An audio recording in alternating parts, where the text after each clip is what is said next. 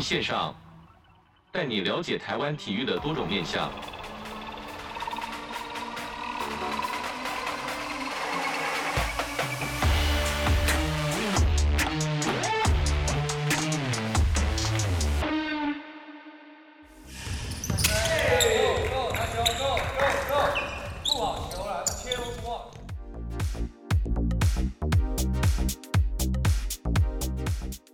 教会的事就是第一个，做人处事，啊，要我们要谦虚，啊，待人要有礼貌，人跟人之间的相处就是要真诚，然后再最重要就是态度，态度包含到你的自律，对你的自我要求，好等等。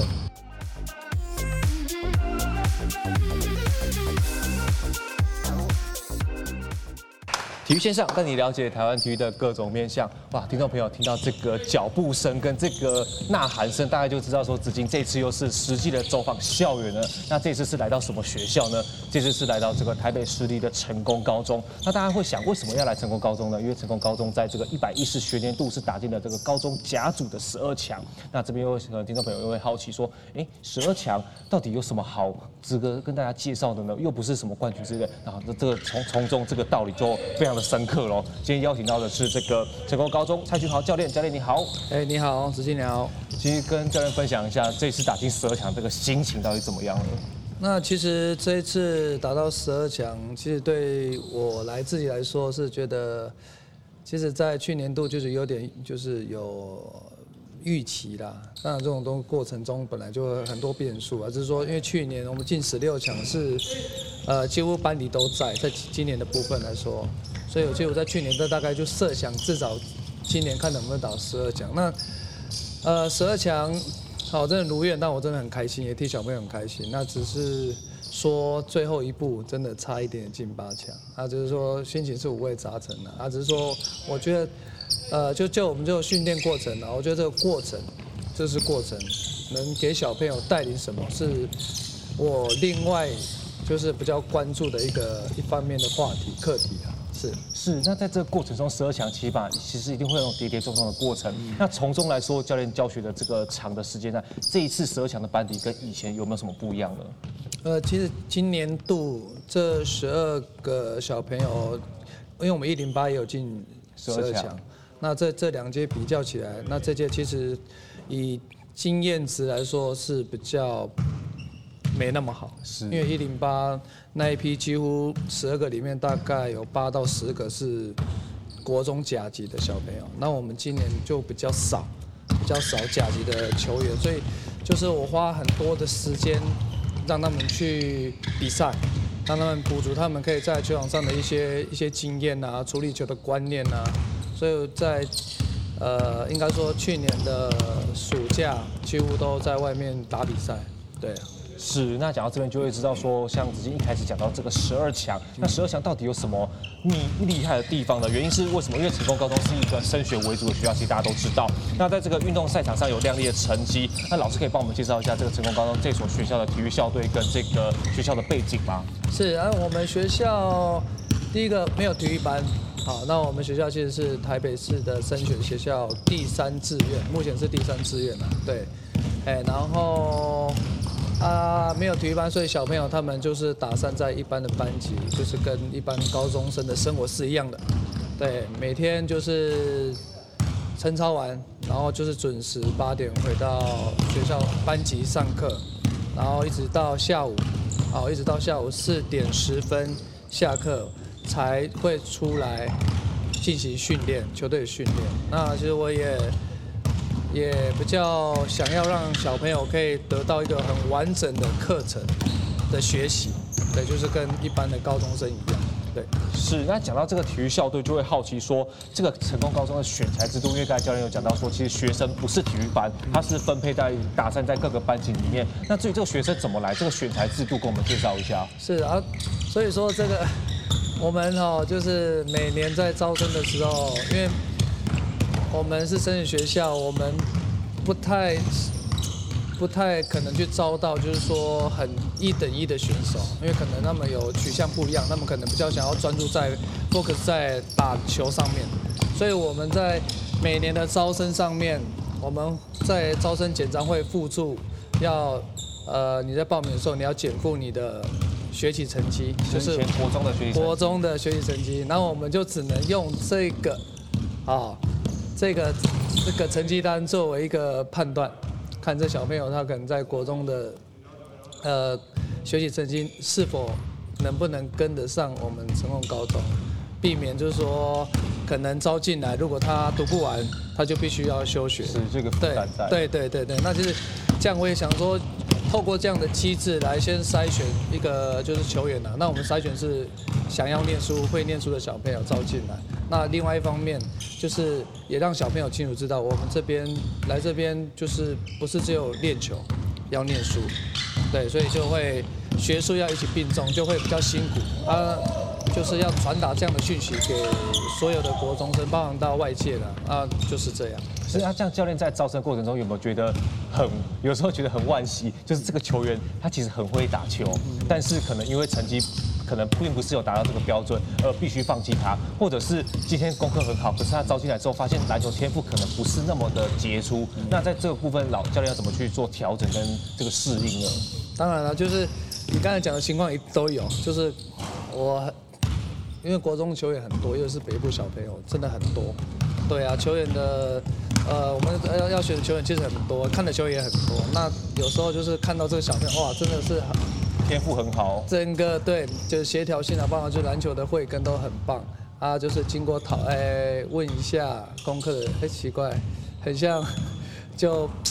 没有那么满意了，对，就只能可能放弃，因为其实我们也是为小朋友好，不要硬收进来，结果他可能半学就休学，浪费他必须要重读，会浪费他他一年的时间。对啊，那至于如果真的收的收进来的话，其实呢我们大概评估嘛，如果还可以的话，那我们就是给他比较多一点的时间，包含到。课业的辅导，对，我们就是会请学校老师，学校老师可以多关注，因为其实我我觉得我们学校成功高中的老师们对体优生其实都很不错，都很愿意花时间去教导他们，甚至到利用他们自己的呃下班时间或是中午休息时间去指导小朋友。那我觉得这是成功的一个大家庭很棒的一个地方。对啊是，那其实讲到这个，就是功课跟这个术科方面的拉扯，就要问就问教练，就是说体育班制度上来的学生啊，我当然知道说这个成功高中虽然是不是体育班，但是以体育班制度上来的学生，往往会追求的这个术科成绩，那会就是像子金自己也是会忽略掉这个学科成绩。那以老师自己来说，老师自己从这个选手身份上来之后，这个学科跟术科之间要怎么取得平衡？那相信其实这是每一个体育生的难题。是，其那就就我自己也是选手出身那。我其实国中、高中也不是体育，我们都是刚好都是没有到体育班的学校。对，那其实你要学术并重，其实这一个是真的非常非常辛苦的一个事情，因为你又要练球，你又要又有课业压力。那相对他们现在在升学学校更有那个学业上的压力，因为他们的同学都。几乎是国中生，哎，国中的时期的自由班，对，自由生之类的，对，所以他们压力会更大。那其实，其实我觉得就就是他们一进来，我都会就是鼓励他们，对，就是书不要放掉，对，你球能打就尽量打，尽量练，能打到哪里就是你的本事。那书这种东西，你只要肯愿意花时间，就会有成效。那这个成效。最后回到是自己的身上，啊，这种东西回到自己身上，可以让你帮助你可以考到很好的学测成绩，然后进阶的考到不错的国立大学，喜欢的科系，对对，喜欢的科系，对，然后甚甚至到你未来出社会，你有一定的竞争力，因为我觉得学生哦，学生时就是要不断的去充实自己的知识啊，不管是。课内还有是课外啊，都我觉得这都是可以利用这这段时间去充实自己，让自己有呃多一点的好东西。未来你在出社会的领域上，你会有更多的，就这就是你的竞争力。你怎么去跟人家比？对这个这个成功高中的小朋友，这个体制生来说，他们的自主能力跟自律性应该都很强吧？算蛮不错的，算蛮不错。因为其实基本上，因为来这边。的小朋友，他们自己知道要来念书的，所以有我在这个部分，其实我就会给他们比较大的弹性，就是可能我就是给他们时间，对，我就把我练球时间不要练的那么多，给他们多一点时间去安排自己的呃学科啊，或者补习啊等等，好，我就会让他们有更多时间去加强自己，那他们也会把握这样的时间，都已经规划好他们的呃。练书时间呐、啊，或者配当，对对对对，他们做那个补救措施，他们也做的蛮不错的。是，那我这个主题其实要传达一个目的，就是我觉得体育也是一种继职教育啊，就像刚刚教练讲的，就是把这个体育上面所学的，其实应用在各行各业上面，我觉得都还蛮可以去受用的。那学校这边会不会有要求说他们成绩或者是术科部分要达到什么要求，才有在下一步的这个计划呢？目前没有啦，因为基本上因为。我们现在体优生他们的及格分数大概就是四十、四十、五十，就是高一、高二。啊，其实这样对他们来说都会减轻很多负担。对，所以基本上他们应该都会很正常的顺利，就是在呃就不会被当了。是，对啊，都要都会及格。那其实我我另外就是给他们一个目标。不要把自己当做体优生去看待，你要把自己当做一般生，就是以六十分，对，你的标准就是六十分，你不要因为这个身份，然后你就给自己有借口，哎，这样就好了，哎，有过就好，对，然后我说，我说，我是就是鼓励他们，就是跟一般生，就是在学科上面，就是跟一般生是一样的。他们平常是怎么去兼顾这两边的拉扯的呢？就是术科，今天像这个，我们四点多我们来到这体育馆，他们其实他们上了一整天的课，嗯，那马上又要练球，那练完球其实回家也蛮累的，那隔天起来又要上课，那他们在中间是怎么去配当他们相关的作息的？那就接接着就跟一般生的生活作息是一样的，就是呃上课嘛，然后他们可能就只能利用中午的时间去做休息，对，然后因为我觉得。这个部分，我觉得就是你，你既然选的这个路，你相对的你就必须要比别人花更多时间在训练这这个地方，因为这是你选的。那我觉得这也是过程，你也在学习，你怎么去把时间分配？那你怎么去让自己有空档的时间去做休息，甚至到放松？对，这也是他们给我要给他们的另外一种课题。是，那其实近年来社会上都有这个学科与术科并重的讨论啊。像曾经去过这个金华国中，那金华国中的教练就会说，其实现在不管是外语能力也好，或者是相关的技能也好，其实不一定念书，可能一些记忆相关的这个能力也好，其实都是要去并重的。那教练觉得，目前台湾在基层环境下面，目前是朝向这个方向去执行的吗？目前我看到的有慢慢这样的趋向在在前进，因为跟以前比起来，真的。我发现到有些比较基层的学校开始有在重视在学科这个部分，也会要求学生。对啊，姑且不论说是要要求到哪里，但是我觉得，我觉得这个氛围有慢慢在改变。对于基层环境来说，是会是一种挑战吗？呃，相多少都会啦，因为因为应该怎么说？因为每个学校它取向不一样。对，有的学有的学校它可能就是会比较向往要。成绩，所以他的训练时间就会比较多。对，那相对他的小朋友可能也觉得，教练，我我我想要的是打球，然后挑战职业球队或是怎么样的更更高更高的成绩。对，所以这种我觉得就要看每个学校取向。那当然，如果是在如果可就是可以兼顾学习学科的部分的话，我觉得这个。这些学校慢慢的有在去做改变，就是有几天了，我都自己观察的。是，那其实相对像在高中生嘛，那小朋友其实未来都会遇到这个升学跟就业的挑战。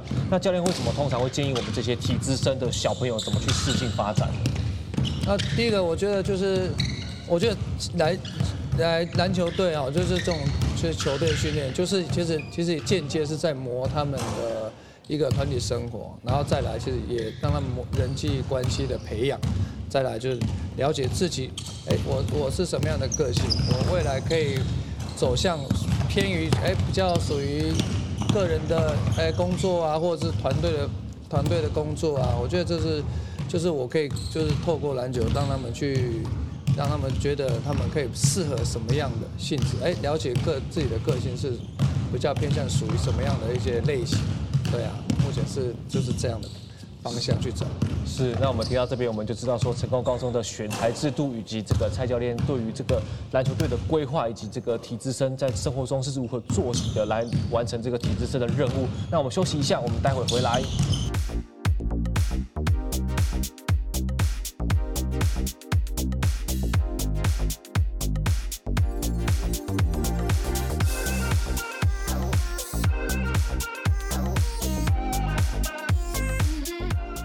上带你了解台湾体育的各种面向。Hello，各位听众朋友，大家好，欢迎收听本周的体育线上，我是子敬。听到这个声音呢，就知道说子敬又是来到实际来走访到这个校园里面的。今天来到是这个成功高中的篮球队，那邀请到的是这个成功高中的蔡俊豪教练，教练你好。哎，你好，子敬。那在上一段节目中有跟大家聊到这个成功高中的选材制度，以及这个体育资优生到底是怎么去安排他生活上的作息。那再来呢，子敬就很喜欢邀邀请这个教练来分享这个成功的条件啊。刚好今天来到这个成功高中，那品德呢，对于这个学体育的小朋友来说是，我觉得是这个根本啊，是至关重要的。那老师在这个体育中想带给小朋友是什么样的一个观念呢？是，我觉得我想要透过篮球来教教导小朋友做人处事。因为我觉得，呃，做人处事在这个这个区块哦，可以看出小朋友一个一个一个人的他的，也说教养嘛，也算教养。然后说他的观察力嘛，也算。因为我觉得，呃，球花时间教就有，对，然后书花时间念也都有可能。但是说做人处事，你要怎么去待人？对，想你要怎么去跟人人跟人之间的相处，我觉得就是，就是我想要透过篮球去来教教到小朋友，这这个这个做人处事，比如说就很简单，你在呃场场上啊，你可能看到裁判或是别的教练，你有没有跟他问，就很基础，甚至到你跟跟队友之间，学长学弟，你有没有问好？对，那我觉得这种这种间间接哈，就是你培养这样的一个做人处事。我觉得就是让人家感到你有一个很真诚、真诚的心啊，不管做什么事，你的态度啊，都会让人觉得，哎，你这个人很、很是是认真在做事的。那我想这样的给人家这样的感觉，我想他应该就是这样的发展，应该不会差到哪里去。那所以说我想要在品德教育这部分呢，我想要特别注注重小朋友他们的做人处事。是，那以体制生来说，其实，在国中或许有些球员其实是没有打过球的。那对于这个圣上高中这个团体生活来说，会不会有很大的适应压力？学校这边或者是教练这边是怎么去疏解他们这个另外一个宣泄出口呢？是啊，对于那种可能国中不是甲级的小朋友，第一个他们其实上来如果看到看到，就就以他们同才来说好了，他可能同才之间他有。跟可能是 HBL 甲组球员，他可能第一个他就会觉得他是有点就是明星特质吧，对，或者是他自身也会觉得啊，我可能比别人差，因为他是甲组，我是乙组，我没有打过球，所以他可能在练球上他可能就缺少自信，对，就是在自信。这个这个我就是这个蛮观察蛮多年的，就是乙组学生大部分一开始都会有这样的特那个这种心理心理的特质。对，那是遇到这种情况哦，我就是会就是灌输他们，灌注他们，就是你今天英雄不不怕出身低，对不对？那即使你是遗嘱，或者你没有打过球，但是你可以靠你的后天努力，好去追上他，甚至到超越他，对，甚至到成为主球队的主力哦，球队灵魂人物都可以。所以在自信、自自信自信心上面都要保持适度的自信心，要告诉自己可以的，你可以。对，很多事情就是要去做，要去做，实际去做，你才会得到东西。对。那以这个成功的高度来说，其实就刚聊到这边就知道说，成功的小朋友除了自律之外，他们这个对于学科跟术科都是非常负责的。那他们在选择上面应该有更宽广的这个视野，因为说在升学的时候，可能或许可以透过呃体育成绩或者是透过学业成绩来选择更好的学校。那以这些小朋友来说，通常他们都会去怎么去做选择呢？目前我们学校的小朋友就最近几年，哦，就是都会以。应该说，利用这个呃篮球作为一个升学的踏板，对，那我目前就是走向就是以国立大学有开体资生的一些国立大学，像是中山、中兴，直到去年中中央也有开，啊，包含到成大最近几年不知道不确定，甚至到今年我发现台大跟政大。政大它有开一个特殊选才，它里面包含到体育，所以我觉得这个就是。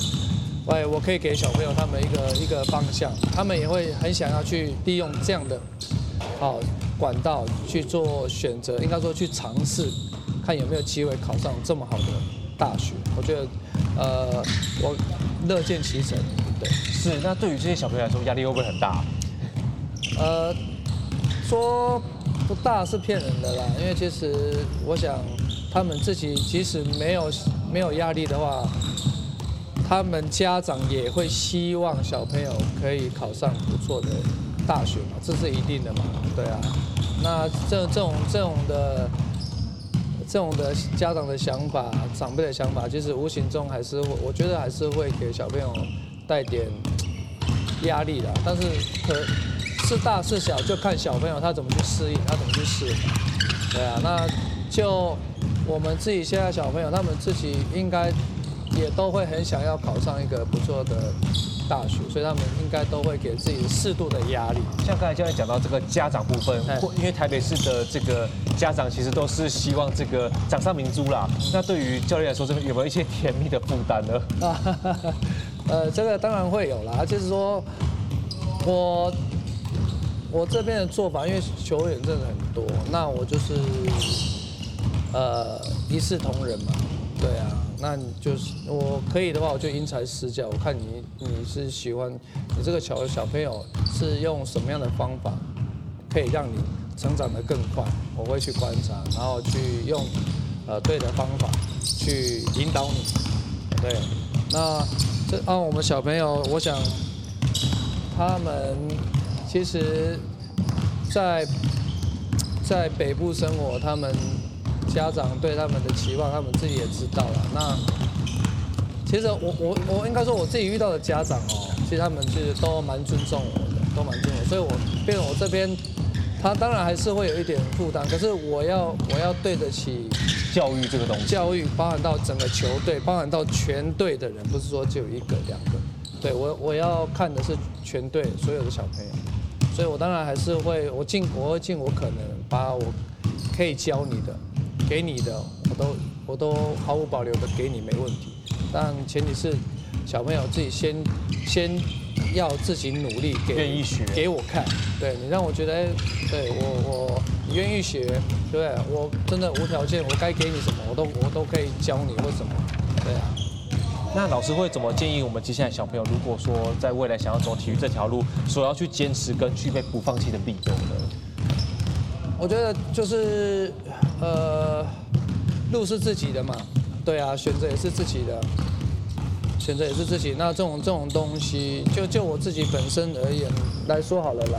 那我就我觉得就是先去做，先去做，你先不要管后面会得到什么，对啊，因为你做了，你做了才知道你会得到什么。你用想的是。就是做白日梦，对啊，啊，我我我忘记是前几年有一个广告，就是不做不会怎么样，HBO 的广告还是什么？对，然后不做不会怎么样，做了就很不一样，不一样。对，那我觉得我觉得这个很很棒，我觉得蛮就是贴近我的想法，对啊，很多事情就是就是做了你才知道，因为我也我也跟小我的小朋友讲，其实今天。你面对可能比你强的球队，可能传统传统强队，你知道可能，你知道可能我们今天赢赢面不大，对，但你不能放弃。啊，在球赛还没有结束之前，那个输赢，你先把它，先把这场球打个问号，谁输谁赢还不知道。只要你有信心，你有信念，你肯努力，你肯去拼，有什么不可能发生的？对呀、啊，我就所以所以我就我都会这样教育小朋友，那也想要给呃听众，好不好？呃，我自己的小朋友，对啊，就是呃一分耕耘一分收获，对，那我也想要讲到我们台体的呃校训嘛，校训坚强勤奋，对，坚强勤奋，然后素德兼修，对，就是我觉得就是我我来到这边就是我有就是有点把我们自己台体大的校训带入到这里来，啊，刚好这个环境也蛮适合的，对，所以我就是应该说秉持这样的理念吧，来教导我的学生跟培养就是这样的一个球队的风格。是，那最后就请老师用简单的几句话告诉我们说，体育教会我们的事。体育教会的事就是第一个，做人处事，啊，要我们要谦虚，啊，待人要有礼貌，人跟人之间的相处就是要真诚，然后再最重要就是态度，态度包含到你的自律，对你的自我要求，哦等等，啊，再来就是呃团队合作，对团队合作，啊。常常听到，呃，有一个就是这样说法，一个人可以走得很快，对，但你一群人可以走得很远。那我觉得这个这个也是很棒的一个一个理念，我我想也是给大家做作为做做个分享，对。是是，那接下来我们就要邀请到这个小朋友来亲身跟我们分享一下他在这个成功高中的一些经历，以及这个升学的过程。教练，谢谢你哦。好，谢谢，子敬，谢谢。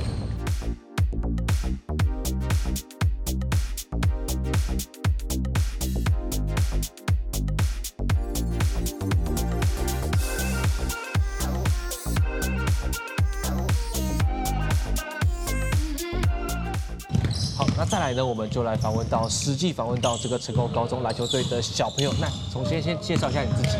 呃，大家好，我是黄连成，我的背号是十五号，打的位置是后卫。那当初怎么会想要来念成功高中呢？因为成功高中是第三志愿，哎，大家这个升学压力都还蛮大的。你进来的时候不会觉得紧张吗？呃，是有一点，但是我觉得如果可以把读书跟打球并重的话，对我来说以后的升学是。有很多条路可以选择。你现在是高二吗？对，我现在是高二。对于到了高三，其实准备考了学测，或者是很多的这些升学的管道，你对于未来的想象有没有跟你当初进来的感觉是一样的？呃，其实没有，其实刚呃刚进来的时候是没有想到，就是他们这边的课业是非常多的。所以自己会觉得有点压力，可是后来调试了一阵子之后，发现其实是可以并重的。所以对于我之后升上高三要学车啊，或者是一些升学管道的话，对我来说是比较容易去去取得的。是，那这样课业跟练习，我不知道说你们有晨操。那跟教练有聊到，你们有晨操，然后在中间的时候又要上课，跟着一般普通一般一般生一起上课。那到了这个四点钟又要来练习，那这个课业跟这个术科之间有没有常常在拉扯？呃，刚开始会，刚开始我觉得对我来说算是，呃，对体力来说是一种消耗，对，很大的负荷啊。是，然后可是到现在来说，对我来说，我克服过了它，这些这些其实就不算什么了。对我来说，可能。读书是我应该要做的事情，但打球对我来说是我可以获得快乐，或者是去精进自己的地方。当初有没有觉得说要去选择哪一个？例如说，我今天打球可能只用了两分力，然后我读书用了很多分力。我我要讲的意思就是说，会不会是想说要放弃哪一个，或者是只去专注哪一个？刚开始我选择的是打球比较多，打球可能花七分力，因为我知道。我知道我刚进来的时候是没有接受过球队的训练的，所以我必须得要花更多时间去跟上大家。那接下来跟上大家之后，我就可以花比较多的时间放心在我的课业上。所以现在应该是五五五力。是，那以你的经验来说，你觉得书读的好重要，还是球打的好重要，还是都很重要呢？我认为都很重要，因为这是我不管做哪件事情，我必须得要把它做好，这是一种责任感。对，我读书，我既然选择成功，就是读书我要读得好，那打球我也要尽全力去应付它，去把它做得好。是，那最后可不可以用简单的几句话告诉我们，就是还在体育努力的这些小朋友们，是什么动力让你继续坚持下去，而且都表现的是很顶尖、很 top 的？呃，对自己的要求是一定要的。那如果说需要一点动力的话，那家人的支持啊，朋友的支持是。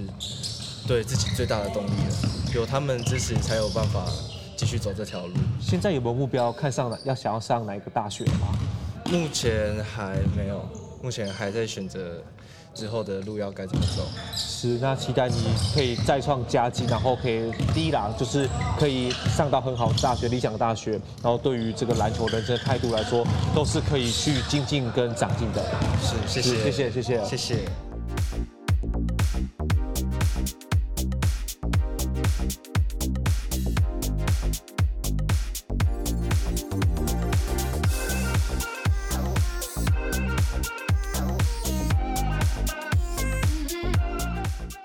线上呢，顾名就是一群少年运动员追逐梦想的故事。透过在体育所领悟的，从国小到大学，从产业到政策，再到生涯发展等等，并展望未来的人生与挑战。它与其说是故事呢，不如说是这一段少年们成长的青春记录啦。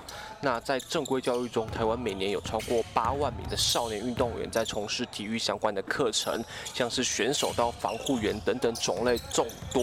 那共同点呢，就是在这个体育教育的一环。那透过子敬的这个运动技职加单元呢，来跟大家介绍。那倘若这些小朋友能依靠这些所学来的技术，在未来可以成家立业，又或者是在可以可能转换跑道等等之类的，那相信呢，都能在这个体育中所学坚韧不拔、努力不懈的精神应用在百工百业。我觉得这不也是一种技职教育吗？